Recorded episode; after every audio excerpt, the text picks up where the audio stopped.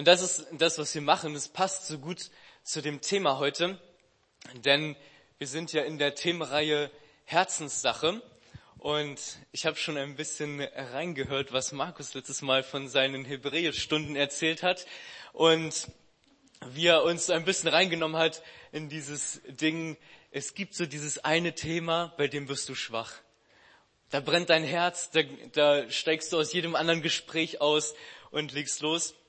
Und Markus hat uns dann gebracht, Gott hat in dich investiert. Gott hat, du bist eine Herzenssache für Gott. Er hat all in gegeben für dich. Er hat dich perfekt gemacht. Du bist sein Investment. Und heute werden wir einen Schritt weitergehen. Nicht Gottes Leidenschaft für dich, sondern Gottes Leidenschaft für diese Welt. Das wird unser Thema heute sein. Und wenn ich unterwegs bin in, in, Erfurt, dann haben wir ja wirklich viele Leute, die, die mit Gott nichts zu tun haben. Ich bin, ich wohne selber in einem äh, Stadtviertel. Das ist so ein bisschen, äh, man würde vielleicht sagen, asozial. Also 90 Prozent der Leute sind arbeitslos, teilweise auch freiwillig. Und ja, äh, man hat dann ein herausforderndes Klientel dort. Ähm, teilweise hat man auch mit Rechtsextremismus zu tun dort. Und ich war dann unterwegs in einer, in einer Bar dort und habe mit den Leuten gequatscht. Und es war sehr interessant, dort zwei Typen von Menschen zu sehen. Einer saß recht bedrückt dort und hatte irgendwie eine ganz komische Erscheinung gehabt, die er nicht eintüten konnte. Und er war voll interessiert an diesem Ding, ja, wie, wie gehe ich damit um? Dort sind übernatürliche Sachen bei mir passiert. Ich, ich kann das nicht einsortieren. Ähm, und der war voll offen und ich, ich konnte mit ihm quatschen so ein bisschen. Und dann war dieser andere Typ da, ähm, der Mario, und der war voll nicht offen, den hat das voll nicht gejuckt. Der hat halt gesagt, ihr mit Kirche und ihr macht es doch eh nur für Geld, als ob ich lebe auf Spendenbasis. Aber ähm, dann, dann lauter Unterstellungen so, ja, ihr schmiert doch den Leuten nur die, die Worte um den Mund und so weiter, haut er raus. Und er hatte sich sein ganzes Weltbild so zusammengebastelt. Ich lebe in Freiheit, keine Regeln gelten für mich, der Staat kann mich mal, ähm, die 50 kmh Schilder in der, im Innerorts, die interessieren mich nicht, ich kann fahren, wie schnell ich will und eigentlich halte ich mich nur an die 50, weil ich weiß, dass andere Leute um mich herum das machen. Und sein ganzes System war total durcheinander, ähm, total auf Freiheit ausgelegt und äh, keine Bindung, kein Vertrauen an andere Leute. Und ich musste das erstmal verarbeiten, bin nach Hause gegangen und ich habe so dieses Gefühl bekommen, was, was glaube ich Gott für die Menschen hat. Dieser Typ wollte von Gott nichts wissen und hat sein ganzes Weltbild so um Gott drumherum gebaut, dass er ihn gar nicht brauchte für seine ganzen Erklärungen. Und ich habe so geweint, ey, weil das war so eine ähm, Verzweiflung, weißt du, du, du fragst dich, ey, da ist ein Gott und, und er liebt dich und er will Beziehung mit dir und was machst du? Du baust dein ganzes Leben außenrum, dass du mit dieser, mit dieser Person nichts zu tun haben musst.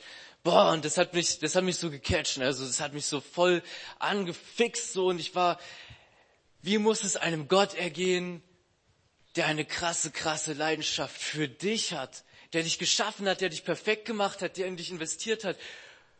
Boah, wie muss es jemandem gehen, der so viel investiert hat und die Person kümmert sich ein Feuchten drum.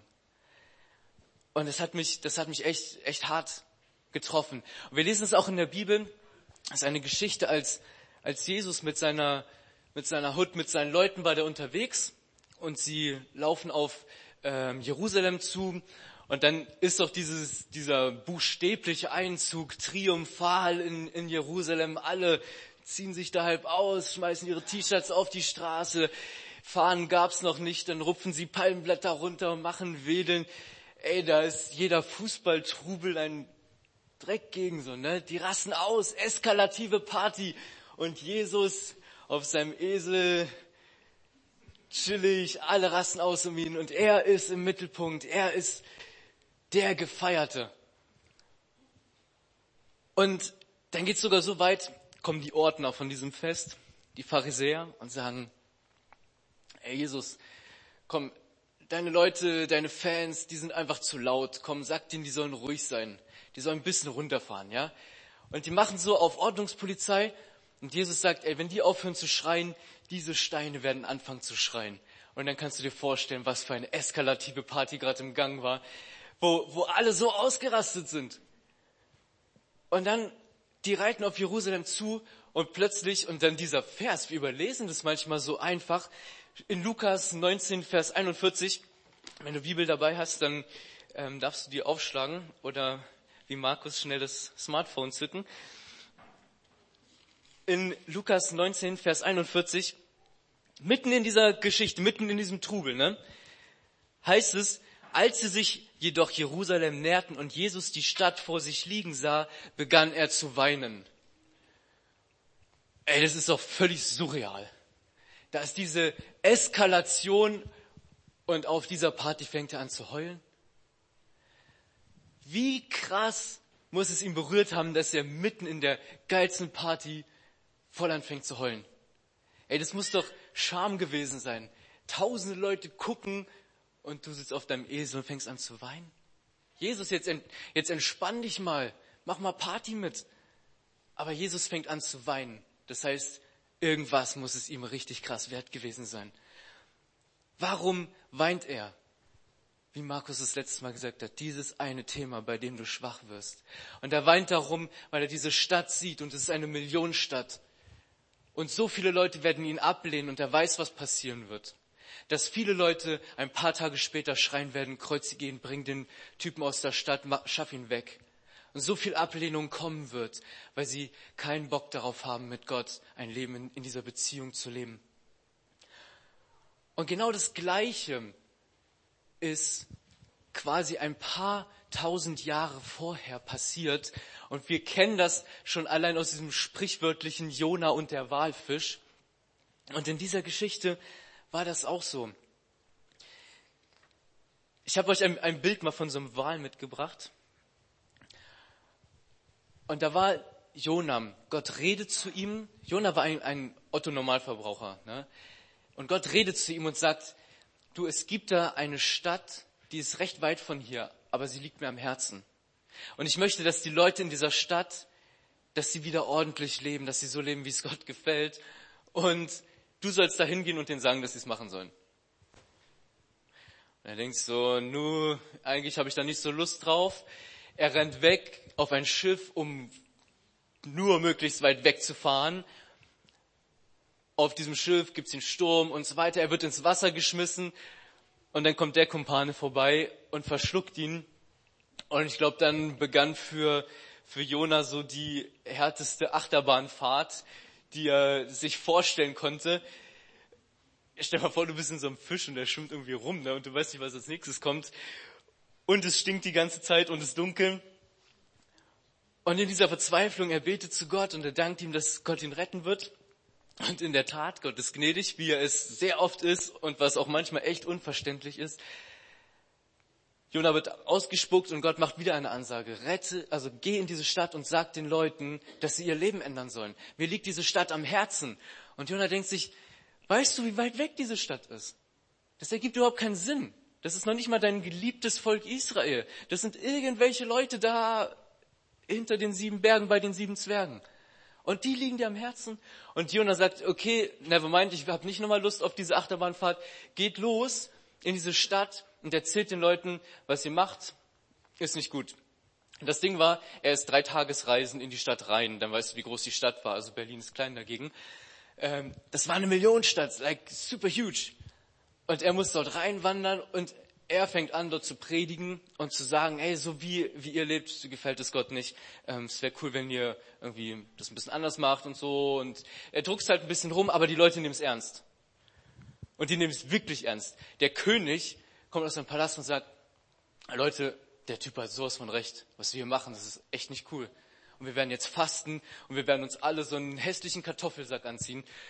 Stell dir vor, der König, ne? Wir werden uns alle so einen hässlichen Kartoffelsack anziehen und wir werden hier jetzt fasten, wir werden nichts mehr essen und wir hoffen einfach drauf, dass dieser Gott irgendwie Gnade hat. Weil es Gott so am Herzen lag. Und das war genau, was er wollte. Dass diese Menschen wieder leben dass sie gut in Beziehung mit Gott leben, gut mit ihm. Und diese Menschen haben sich geändert.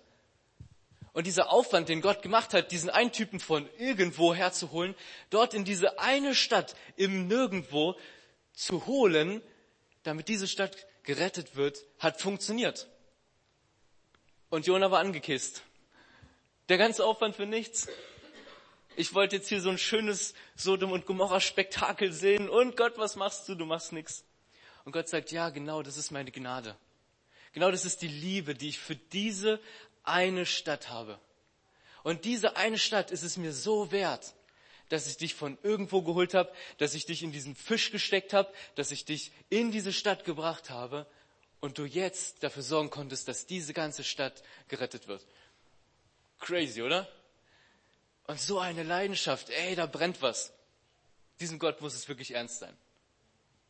Und ich weiß nicht, wer, wer noch weiß von vor zwei Wochen, ähm, als Brunch-Gottesdienst war, da hat, ähm, da war Jonathan Klose, wir waren zusammen im Zimmer, deswegen, ähm, da hat er von seinem Lieblingsvers gesprochen in der Bibel. Markus hat ihn gefragt und war ein bisschen perplex oft über die Antwort. Weiß, weiß noch jemand, wer, was der Lieblingsvers war? Oh, da haben Leute aufgepasst. Sehr gut. Johannes 3, Vers 16, genau. Und da steht, denn so, äh, denn, denn Gott hat die Welt so sehr geliebt, dass er seinen einzigen Sohn hingab, damit jeder, der an ihn glaubt, nicht verloren geht, sondern ewiges Leben hat. Und ja, der ist bekannt. Und ja, vielleicht kommt er dir langweilig vor. Und ja, vielleicht sagst du, ey, es hat irgendwie nichts mit mir zu tun. Ich, ich lebe schon so lange mit Jesus, ist alles easy. Und dann sagst du vielleicht, ja, komm, jetzt dreh in deiner Predigt das schön rum, dass es wieder was mit mir zu tun hat. Ich sag dir, nö. Wenn dieser Vers für dich keine Relevanz hat, ist mir das jetzt mal egal.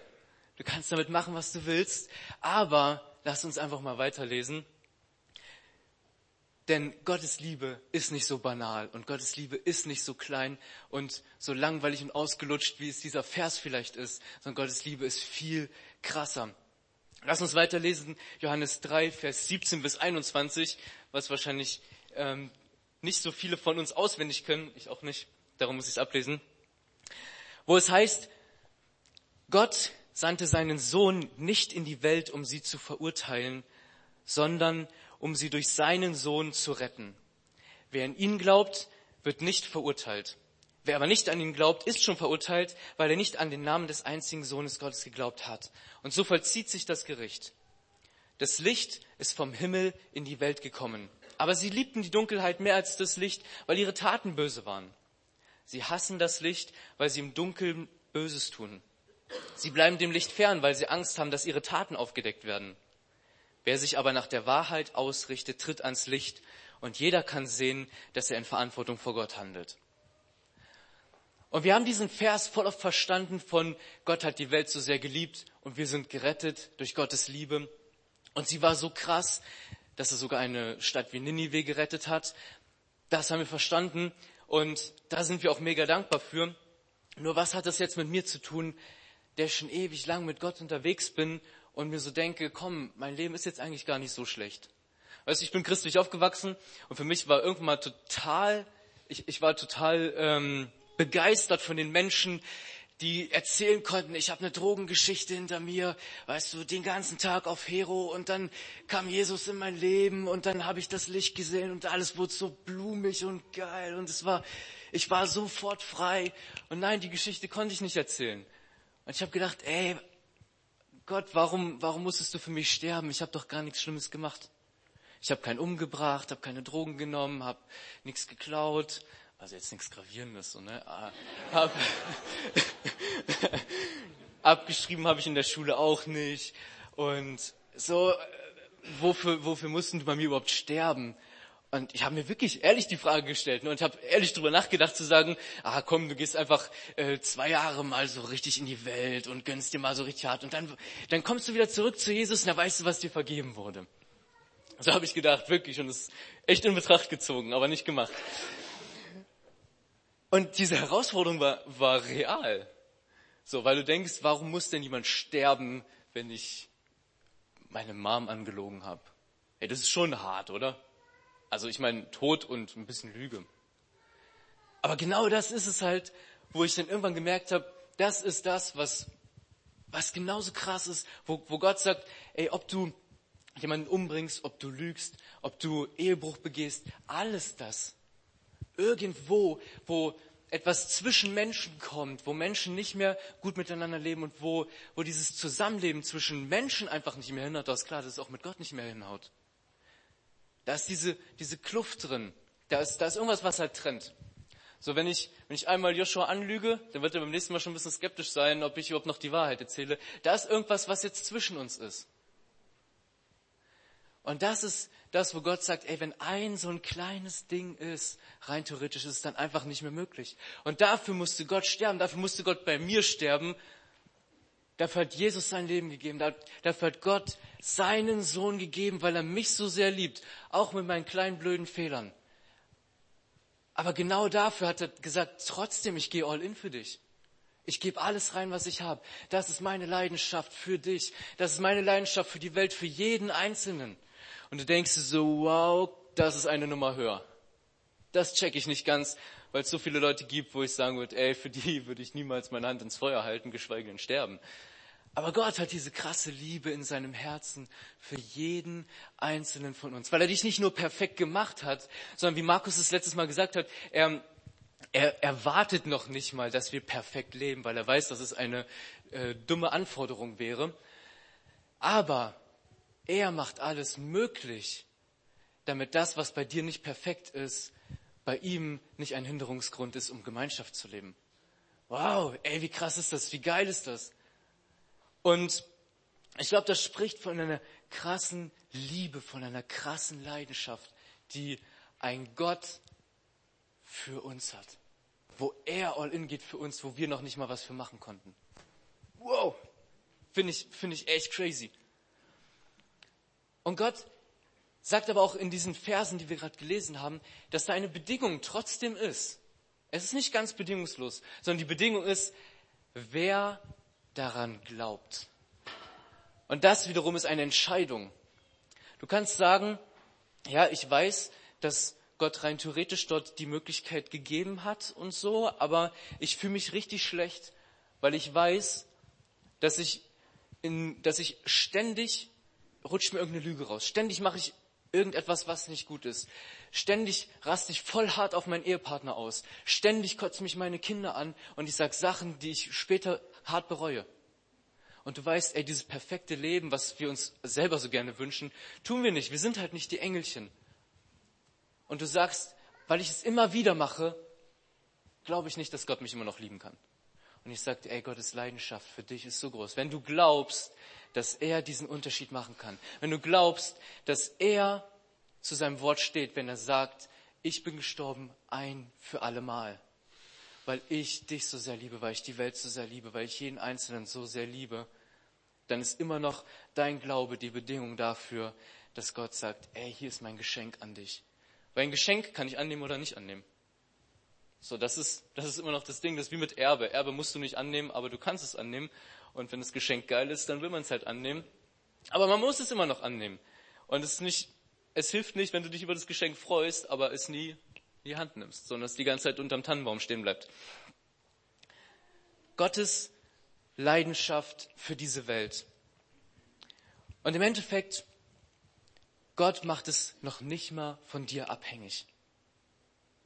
Also das müssen wir, da, da, da möchte ich so ein bisschen auch den Fokus drauf nehmen. Gott macht es nicht von dir abhängig, ob du in Beziehung mit ihm kommen darfst, oder nicht, sondern er hat es erstmal klar gemacht. Er hat die Tür aufgemacht.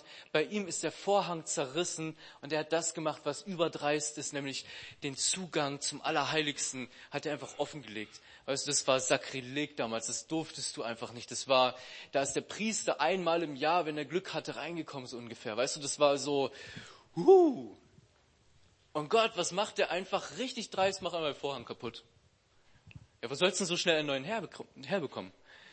Gott sagt einfach, dieser Weg ist frei. Und jeder von euch, nicht nur irgendein hoher Priester, nicht nur Markus darf zu mir kommen, nicht nur der Pastor, nicht nur der, der oberheilig ist, sondern jeder darf kommen. Nur du musst halt kommen. Du musst den Schritt machen. Und deswegen möchte ich ähm, heute so ein bisschen euch herausfordern, uns herausfordern, auch mich herausfordern, dass wir uns anstecken lassen von einer Leidenschaft, die während der größten Party heult. Von einer Leidenschaft, die sagt, wow, die Party ist echt krass, aber ey, das brennt mir so auf dem Herzen, ich kann nicht mehr, ich kann mich nicht halten. Ich möchte uns herausfordern, dass wir uns anstecken lassen von einer Liebe, die Türen aufmacht und nicht zumacht. Die Türen aber auch bedingungslos aufmacht. Die sagt, ey, der Vorhang ist kaputt. Die Tür ist mit den Angeln rausgerissen. Die kannst du nicht einfach wieder ranmachen. Dass wir uns anstecken lassen von einem Gott, der Grenzen überwindet. Und ich meine, ich glaube, wir haben, wir haben viele Grenzen in unserem Leben, wo wir uns gerne zu anderen abgrenzen, wo wir sagen, ey, mit dieser Person möchte ich eigentlich nicht unbedingt so gerne viel zu tun haben. Ähm, die ist blöd und die ärgert mich immer. Aber Gott ist ein Gott, der auch solche Grenzen überwindet, der möglich macht, was normalerweise menschlich nicht möglich wäre. Und für mich die Challenge an dich, wir werden jetzt gleich eine Zeit haben, wo wir, wo wir einfach unsere Augen zumachen und nichts machen, außer dass wir uns ein bisschen diese Gedanken machen, wo, also möchte ich dich herausfordern, dass du die Gedanken machst. Diese Leidenschaft, die Gott für dich hat, die hat er für die Welt, für die Leute um dich herum.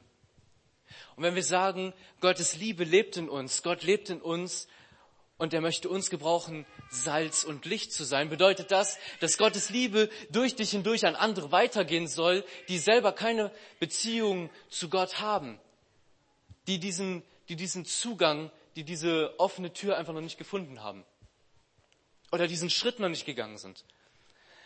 Und da möchte ich herausfordern, wenn es, wenn es bei dir so ist, dass du sagst, ja, Gottes Liebe für mich ist klar und so weiter. Und ich lasse mich auch immer so füllen. Ich bin cool damit, dass Gott immer wieder gibt, gibt, gibt. Aber ich möchte dich herausfordern, dass du jetzt in dieser stillen Zeit überlegst, was ist das Ding, wo du Gottes Liebe weitergeben kannst, wo du Leute an diese Tür, an diesen Vorhang bringen kannst, wo du sagst, sie kommen in Beziehung, in Berührung mit dem Gott, dessen Leidenschaft so krass ist. Der sagt, ich schicke eine Person los, um eine Millionenstadt zu retten, die ewig weit weg ist. Wo ein Gott ist, der dick investiert und reingibt. Und du dieses Investment weitergeben darfst. Dann, das ist die erste Challenge. Vielleicht hast du diese Emotionslosigkeit, wo du sagst, ja, Gottes Liebe für die Welt kann ich nicht nachempfinden irgendwie. Also ich, ich spüre da nichts, wenn ich über, über die Welt nachdenke so und ich lese von Gottes Liebe und denke mir, das ist krass, was er für eine Liebe hat, aber ich kann da nicht mitgehen, ich kann das nicht fühlen. So, wenn ich Liebe für mein, für mein Kind habe oder für meine Freundin, wuh, dann, dann ist es verständlich. Aber vielleicht hast du so eine Emotionslosigkeit und sagst, Gott, ich würde gerne dieses Herz spüren, was du für die Welt hast. Weil ich es so krass finde, dass du eine krasse Liebe zu mir hast. Dann wäre dann wär die Herausforderung, dass du jetzt in dieser kurzen Zeit dir einfach die, die Ruhe nimmst. Gott bittest, Gott, gib mir dein Herz für die Menschen, dein Herz für die Welt. Zeig mir, was dich bewegt. Zeig mir, was dich damals zum Heulen gebracht hat, weil ich es nicht nachempfinden kann. Mach mir mein Herz irgendwie auf. Und das Letzte wird sein, wenn du so eine gewisse Auswegslosigkeit in deinem Leben hast, wo du denkst, du, ich weiß, dass was läuft, läuft nicht gut und es läuft halt gerade echt äh, durcheinander und ich habe keine Ahnung, keinen Plan, wo es weitergehen soll, wie es weitergehen soll, dann wäre jetzt die Challenge an dich in dieser Zeit darüber nachzudenken, wo sind, sind Bereiche und wie kannst du diese vielleicht Gott geben, den ranlassen, der sagt, ich schicke einen Menschen los, einen ewig weiten Weg, damit er dorthin geht, damit der Weg freigemacht wird, damit diese Stadt gerettet wird, die sonst alle, alle werden verreckt. Und Gott sagt, er schickt diesen einen los. Er hat eine Lösung gefunden für das Problem, was diese ganze Stadt hatte. Sollte er nicht eine Lösung für dein Problem finden? Für deine Auswegslosigkeit, deine Herausforderung? Denn lass es mich dir so sagen, seine Leidenschaft für dich, für diese Welt, für jeden Einzelnen ist so crazy, ist so groß, dass er seinen eigenen Sohn gegeben hat. Seine Liebe ist so krass, so groß. Sollte er nicht eine Lösung für dein kleines Problem finden? Und das wird jetzt die Challenge sein. Wir werden eine Minute nehmen, also dürft ihr schnell nachdenken. Und danach werde ich einfach nochmal mit uns, mit uns allen beten, wenn du danach noch Gespräch haben möchtest. Markus steht bereit, die GL generell steht bereit. Ähm, Zur Not könnt ihr auch auf mich zukommen. Ähm, aber, oder wenn ihr noch Gebet braucht, wenn ihr sagt, ey, ich will einfach mit bestimmte Sachen, ich möchte es nochmal mit dir ähm, durchsprechen und so, kannst du da nochmal so ganz bestimmt dafür beten, dann wird dafür auch noch die Zeit sein, danach einfach. Ähm, aber wir werden jetzt, wie gesagt, eine Minute im Zeit nehmen und danach ähm, werde ich das mit einem Gebet abschließen. Und dann geht's weiter. Ja, Gott, es ist so krass von deiner von deiner Liebe zu hören, zu lesen, um deine Liebe zu wissen, die du für diese Welt hast. Und es ist so krass, diese Leidenschaft, mit der du an den Start gegangen bist, die dich zum Weinen gebracht hat, als du, als du diese Stadt gesehen hast, als du Jerusalem gesehen hast, inmitten dieser Riesenparty. Gott, diese Leidenschaft zu sehen, das, das ist für uns in manchen Teilen unbeschreiblich und, und ungreifbar, Gott. Aber wir wollen dich bitten, dass du uns hilfst, und uns zeigst, wo deine Leidenschaft ist für die Menschen um uns herum. Dass du uns ein Herz gibst, wie dein Herz übergegangen ist dort in, in krassen Emotionsschüben, Gott. Und wir bitten dich, dass du uns dieses, dieses Herz, diese Emotionen gibst für die Leute um uns herum. Und dass du uns, ja, Menschen mit deinen Augen sehen lässt dass du aber auch da, wo wir in auswegslosen Situationen sind, wo wir ähm, Hilfe brauchen, Gott, da wollen wir es dir genauso bringen und dir, dir sagen, dass wir daran glauben, dass du der, der das Unmögliche möglich gemacht hat, der all in gegangen ist, der so eine krasse Leidenschaft für die Welt gezeigt hat, dass es dir möglich ist. Wir wollen daran glauben, Gott, und wir wollen dir jedes einzelne Problem bringen, das, ja, das hier vor uns liegt. Und wir wollen dir danken, dass du deine krasse Liebe, deine Treue, deine Hingabe, deine Leidenschaft immer wieder gezeigt hast, so krass gezeigt hast, und dass du definitiv einen Ausweg finden wirst. Und wir danken dir für deine Leidenschaft, für deine Liebe für die Welt und bitten dich, dass du uns damit ansteckst und dass du uns das gleiche Feuer, die gleiche, ja, das gleiche Herz gibst für Menschen um uns herum, ja, wie du es für die Menschen hast. Amen.